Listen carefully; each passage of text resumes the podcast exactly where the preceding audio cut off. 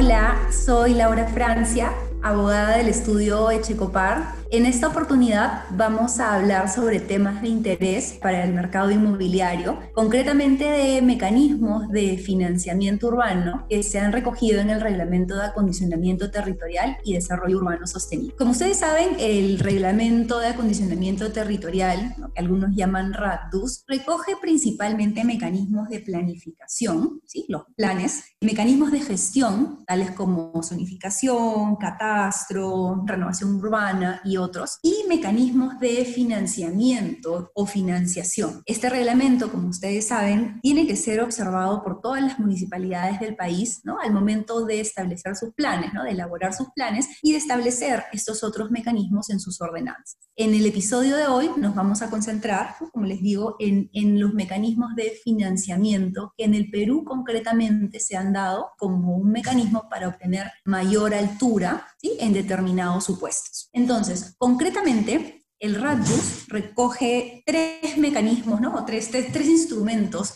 de financiamiento. Los dos primeros son bonificación de altura, el tercero son los derechos adicionales de edificación transferible. Ahora, en cuanto a los primeros, ¿no? la bonificación por altura, estos pueden ser por construcción sostenible o por zonificación inclusiva. El bono de altura por zonificación inclusiva es un incentivo otorgado a los gestores inmobiliarios con la finalidad de crear nuevas oportunidades de vivienda, de un porcentaje de viviendas de interés social, es decir, por realizar vivienda social. La bonificación por altura, por construcción sostenible, en cambio, ¿no? se otorga a aquellos que construyan edificios verdes, ¿no? edificaciones sostenibles según estándares internacionales. Es decir, cuando voluntariamente ¿no? el promotor decide ¿no? certificar su edificación, su edificio, eh, bajo determinados estándares y parámetros, dándole eficiencia energética e hídrica, ¿no? es decir, usando eh, los recursos naturales de la mejor forma posible, incrementando áreas libres, ¿no? con áreas verdes, vegetación, espacios públicos, etc. ¿no? Hacer un edificio de calidad. Entonces, en la medida que el promotor certifique su edificio como tal,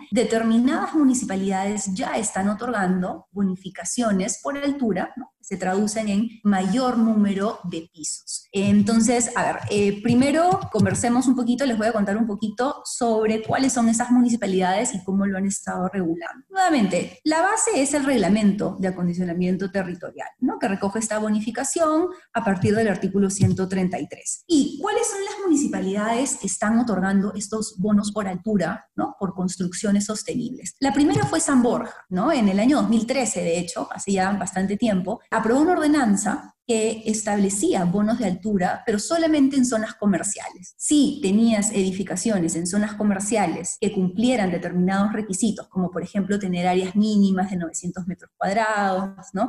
estar enfrente de una avenida o esquina de una manzana, etc., eh, se establecía una serie de, requisitos para la edificación, en caso sea certificada como sostenible a través de certificaciones, por ejemplo, LEED ¿no? u otras internacionales, pudieran ganar hasta 8 y 12 pisos, ¿no? Dependiendo del supuesto en el cual se encontraba. Un caso, un caso interesante, un caso de estudio fue el de la Rambla, ¿no? Eh, que uno de los edificios llegó a ganar 12 pisos, ¿no? Cuando el proyecto original contemplaba solo 8. A raíz de que se acreditó como una construcción sostenible, ¿no? logró ganar estos cuatro pisos adicionales a cambio de áreas verdes, de áreas de recreación, etc. Entonces, estos bonos, ¿no? Estos bonos, como les cuento, fueron pensados principalmente o fueron al menos implementados en San Borja con fines comerciales, pero en el año 2018, ¿no? La ordenanza 610, modificada luego en el 2019, lo extendió a zonas residenciales. Entonces,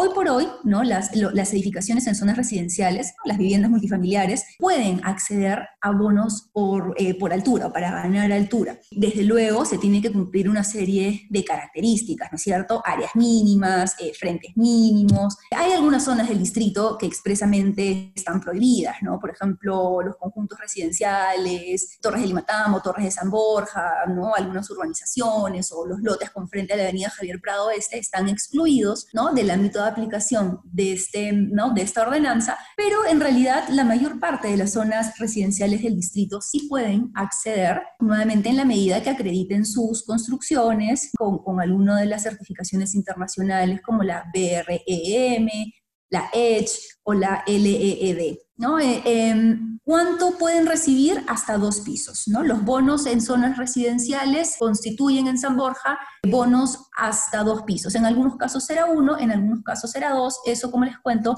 va a depender de las características, ¿no? De la ubicación de, la edificación, del tamaño, del frente del lote, ¿no? Etcétera. Eh, eso se ha venido dando en San Borja, ¿no? Eh, y hay otros distritos que también eh, lo han ido implementando. En el año 2019, por ejemplo, Miraflores lo hizo a través de la ordenanza 510, que ha sido recientemente modificada por la 539. Igualmente, en Miraflores están otorgando beneficios en metros cuadrados de área techada como incentivo por la ejecución como les digo, de edificaciones sostenibles. Si tu proyecto lo acreditas eh, siempre con el Código Técnico de Construcción Sostenible, que es, ¿no? el, es el peruano, puedes recibir bonificaciones de hasta 10, 15 y 25%, ¿no? dependiendo de las condiciones que se han establecido ¿no? en, en esta ordenanza. Igualmente en Santiago de Surco, en el año 2019, se aprobó la ordenanza 595. Igualmente te dicen ¿no? Eh, cuánto puedes ganar dependiendo de dónde se ubique tu edificación y dependiendo de la certificación que logres, que logres acreditar o que logres conseguir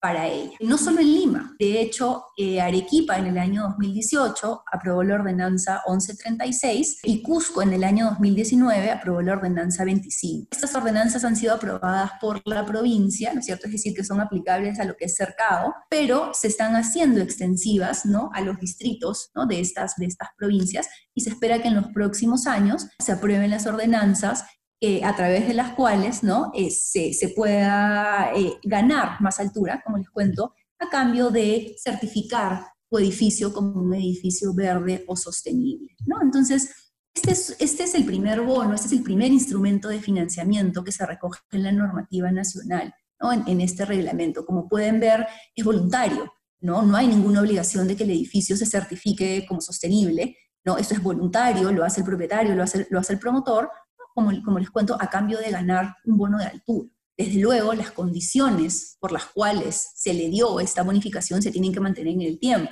Eh, anualmente la municipalidad verifica ¿no? que así sea, incluso si son propiedades sujetas al régimen de propiedad exclusiva del común, esto se tiene que conocer en junta, ¿no? Eh, y hay una serie de condiciones para que sea pues sostenible en el tiempo. Eh, eso en cuanto a las bonificaciones por altura, como les cuento, por construcción sostenible. Un segundo instrumento eh, que muchas veces se confunde con la bonificación por altura, pero que en realidad es totalmente distinto, son los derechos adicionales de edificación transferible, los DAE. Sucede que aquí en el Perú usualmente se traducen ¿no? en más altura, pero el concepto es distinto, porque a diferencia de los bonos que les, que les, que les acabo de, de comentar cómo funcionan, los derechos adicionales de edificación transferibles, que también se conocen como aprovechamiento urbanístico ¿no? en otras legislaciones, parten ¿sí? de una restricción ¿no? municipal a que una propiedad, ¿no? a que un edificio pueda aprovechar, a la redundancia, todo su potencial edificatorio. ¿sí? Me explico. Por ejemplo, pensemos en los casos de patrimonio cultural.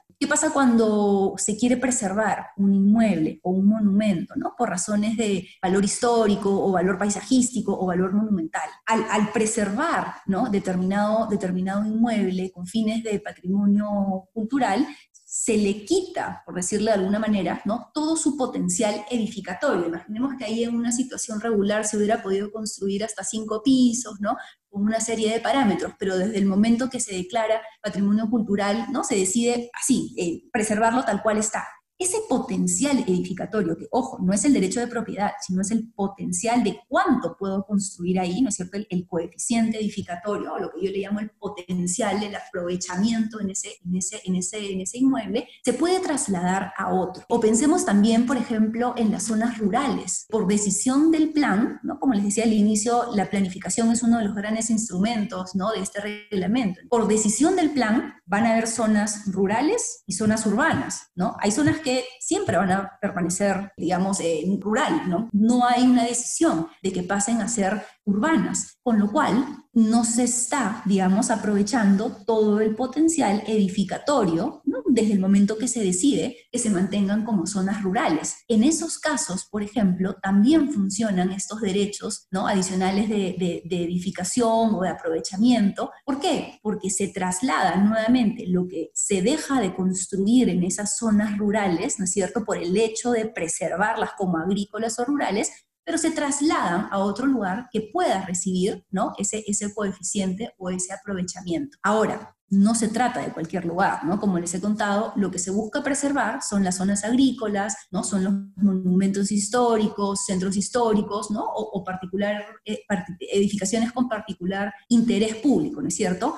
Pero a dónde puedo transferir ese coeficiente tiene que estar previamente determinado en el plan, ¿no? De cada distrito y es lo que se conoce como la zona receptora. La zona generadora ya hemos visto cuáles son. Las zonas receptoras serán aquellas identificadas en el distrito que pueden recibir este, este potencial que no se está utilizando. Esa es más o menos cómo funciona eh, la transferencia ¿no? de este aprovechamiento urbanístico o de este potencial edificatorio, ¿no? Como les digo, tiene, tiene distintos nombres este coeficiente edificatorio, va a depender mucho de la legislación, pero en el fondo es ese, ¿no? Es, es, trasladar todo aquello que no se pudo construir, ¿no? ese potencial, a otro a otra zona que haya sido determinada como que puede recibir ¿no? ese, ese, ese, ese potencial. Es una, una, suerte de compensación. Te van a compensar los derechos que no has podido ejecutar porque tu, predio, tu lote está afectado y se lo van a trasladar a otro. ¿En el Perú existe esto? Sí, existe. La primera experiencia la tuvimos en el año 2014 en Miraflores. Miraflores aprobó una ordenanza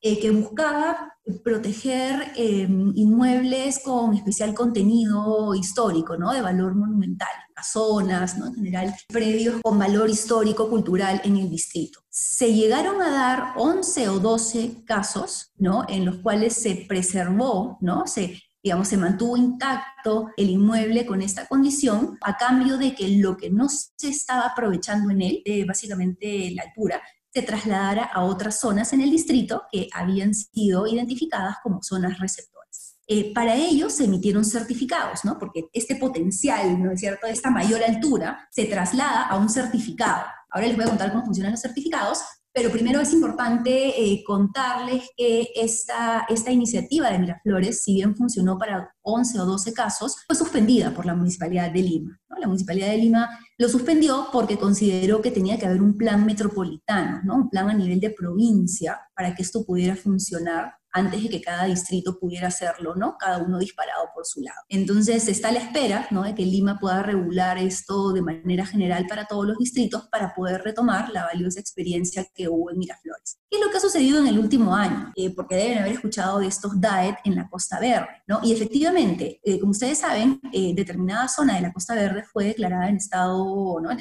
en estado de emergencia debido a los derrumbes, deslices, y concretamente se prohibió vía ordenanza la construcción, ¿no? el otorgamiento de todo tipo de licencias y de certificados en estas zonas. ¿no? Hubo una ordenanza que luego precisó que era el acantilado, ¿no? 120 metros cuadrados, ¿no? Eh, digamos, una zona, lo que llamamos zona intangible, pero básicamente ahí no se puede construir. Todos los lotes han perdido, digamos, el potencial edificatorio a futuro. Lo que ya existe, desde luego ya existe y ya está, ¿no? pero a futuro todo lo que se pudo haber hecho no se va a realizar. Y a cambio, Lima está ofreciendo ¿no? una compensación a todos estos propietarios que han, ¿no? que han visto afectado pues su potencial de construir ahí, ¿no? porque a ver, el planeamiento, la legislación les permitía determinados parámetros, pero por decisión de declarar esto una zona intangible, ¿no? no lo van a poder aprovechar al máximo. Entonces, la solución que dio la, la, la, Municipalidad de Lima y que se concretó en enero de este año a través de un decreto de alcaldía es poder transferir ese coeficiente edificatorio a las zonas receptoras, ¿no? En estos distritos. Nuevamente, no es en cualquier parte del distrito, ¿no? Por ejemplo, en, este decreto de alcaldía se recogen los planos y sale ahí específicamente cuáles son esas zonas receptoras, ¿no? Entonces, por ejemplo, en el caso de Miraflores, ¿no? Eh, es, a ¿quiénes pueden recibir todo, aquello que no se logra construir en lo que son intangible, ¿no? Declarada como tal en los acantilados, la avenida Angamos Oeste, ¿no? Pero ahí solo puedes llegar hasta 10 pisos, ¿no? Entonces imagínate, si ya tienes algo de 8, vas a poder llegar hasta 10. Si tienes 5, hasta 10, ¿no? Entonces va, a haber una suerte de cálculo, ¿no es cierto? Pero en estas zonas receptoras que han estado previamente determinadas en el planeamiento, ¿no? La avenida Benavides, Paseo de la República, pero solo algunos tramos, ¿no? El Paseo de la República se puede llegar hasta 25 pisos, República de Panamá 15 pisos, ¿no? Pero solamente en el tramo entre Andrés Avelino Cáceres y la avenida Miraflores, ¿no? Entonces hay que mirar bien estos planos, ¿no? Porque ahí es donde se precisa que sí, toda la zona del acantilado es intangible, ¿no? Pero lo que se deja de construir ahí, ese coeficiente edificatorio, ¿no? Se va a trasladar a determinadas zonas en el distrito que son estas zonas receptoras de esos, de esos coeficientes o de esos derechos de, adicionales de, edificación transferible. ¿no? Por ejemplo, en el caso de Chorrillos no hay, en el caso de Magdalena son, son dos avenidas, ¿no? en el caso de San Isidro solamente la avenida Arequipa al lado oeste, entonces hay que ver bien cuáles son esas zonas que son potenciales receptoras ¿no? de, estos, de estos derechos. Ahora, ¿qué es lo interesante aquí? Que estos derechos, como les adelantaba, se plasman en certificados,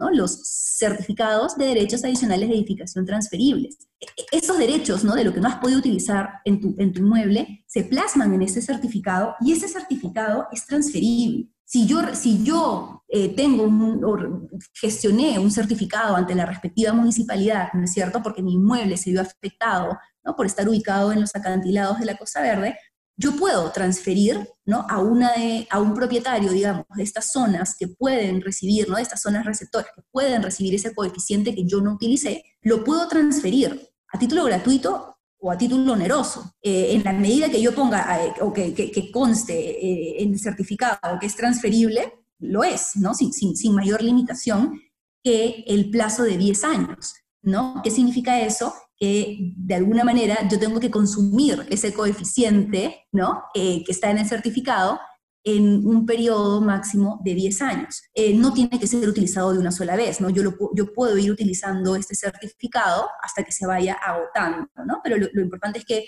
en su totalidad tiene que haber sido pues consumido en, en, en no más de 10 años. ¿Lo puedo fraccionar? Sí, claro, sea, yo puedo trasladar un, digamos, ¿no? una parte de ese, de ese potencial o de ese, ¿no? ese coeficiente de edificación a un inmueble, otra parte a otro, ¿no? Sí, por supuesto que sí, se puede hacer, ¿no? ¿Dónde lo inscribo? A ver, eh, se inscribe eh, primero el certificado en la partida registral, ¿no? Del inmueble que está generando, ¿no? Que está generando el, el, el derecho. Se inscribe en el rubro de cargas y gravámenes y adicionalmente, las municipalidades distritales van a implementar un registro administrativo, ¿no? Para que se, para que se inscriban todos esos certificados. Entonces, se está a la espera, ¿no? De que las municipalidades lo implementen para que este mecanismo que se ha ideado, ¿no es cierto?, para compensar, ¿no? Eh, la intangibilidad, ¿no? De gran parte del acantilado, ¿no? de los distritos ribereños, eh, pueda utilizarse en otros distritos, ¿no? Eh, que son los distritos ribereños, ¿no? que son los distritos que tienen frente a la, a la Costa Verde. Entonces, eso es lo que ahora tenemos. Finalmente, Arequipa, ¿no? nuevamente la provincia de Arequipa, también en el 2018 aprobó una sectorización ¿no? de zonas generadoras y receptoras de estos DAET. Es la ordenanza 1135 del 2018 y eso está en el marco de un proyecto piloto que se llama Altura para la Cultura, ¿no? Que también busca preservar determinadas zonas agrícolas, ¿no? La campiña en general, de, zonas con determinado valor, eh, valor paisajista, eh, paisajístico agrícola, ¿no? Así como determinados inmuebles con, fines de, protección o de preservación eh, cultural, patrimonio cultural, ¿no? Nuevamente, sin que se pierda todo ese potencial de lo que se pudo haber construido ahí porque el planeamiento lo permitía, pero que por razones de preservación, digamos, ¿no? se permiten, pero a cambio de que se pueda realizar en otro lugar previamente identificado como tal. Eh, este es un mecanismo que, como, les comentaba al inicio, eh, ha sido, no es nuevo, ¿no? de hecho esto existe en Colombia, eh, nosotros tenemos una mezcla entre lo que es el, el modelo español y el modelo americano, ¿no? Básicamente nos parecemos mucho al modelo colombiano en ese sentido porque el modelo americano está más pensado en preservar zonas agrícolas y de patrimonio cultural, ¿no? Mientras que el modelo español y francés también está más pensado en generar más espacio, ¿no? Más espacio público, más espacio de recreación pública, ¿no? Entonces, somos una mezcla, ¿no? Eh, y que creo que va a funcionar, ¿no? Va a ir funcionando, eh, pero es importante conocer que tenemos estos mecanismos, están en el reglamento nacional, las municipalidades ya lo están implementando, ¿no? Y, va a ser una buena fuente para lo que es en general el, desarrollo, ¿no? No solamente el desarrollo de la ciudad, sino también la promoción de las inversiones inmobiliarias, ¿no? A través de, la generación de este tipo de, espacios. Muchas gracias por su atención. En nombre del Grupo de Industria de Real Estate del Estudio de Checopar, eh, estamos a su disposición en caso requieran alguna consulta ¿no? o requieran profundizar sobre este tema tan importante ¿no? y, que, y, que, está siendo generador ¿no? de, de, de desarrollo en, en distintas ciudades. Hasta una nueva oportunidad.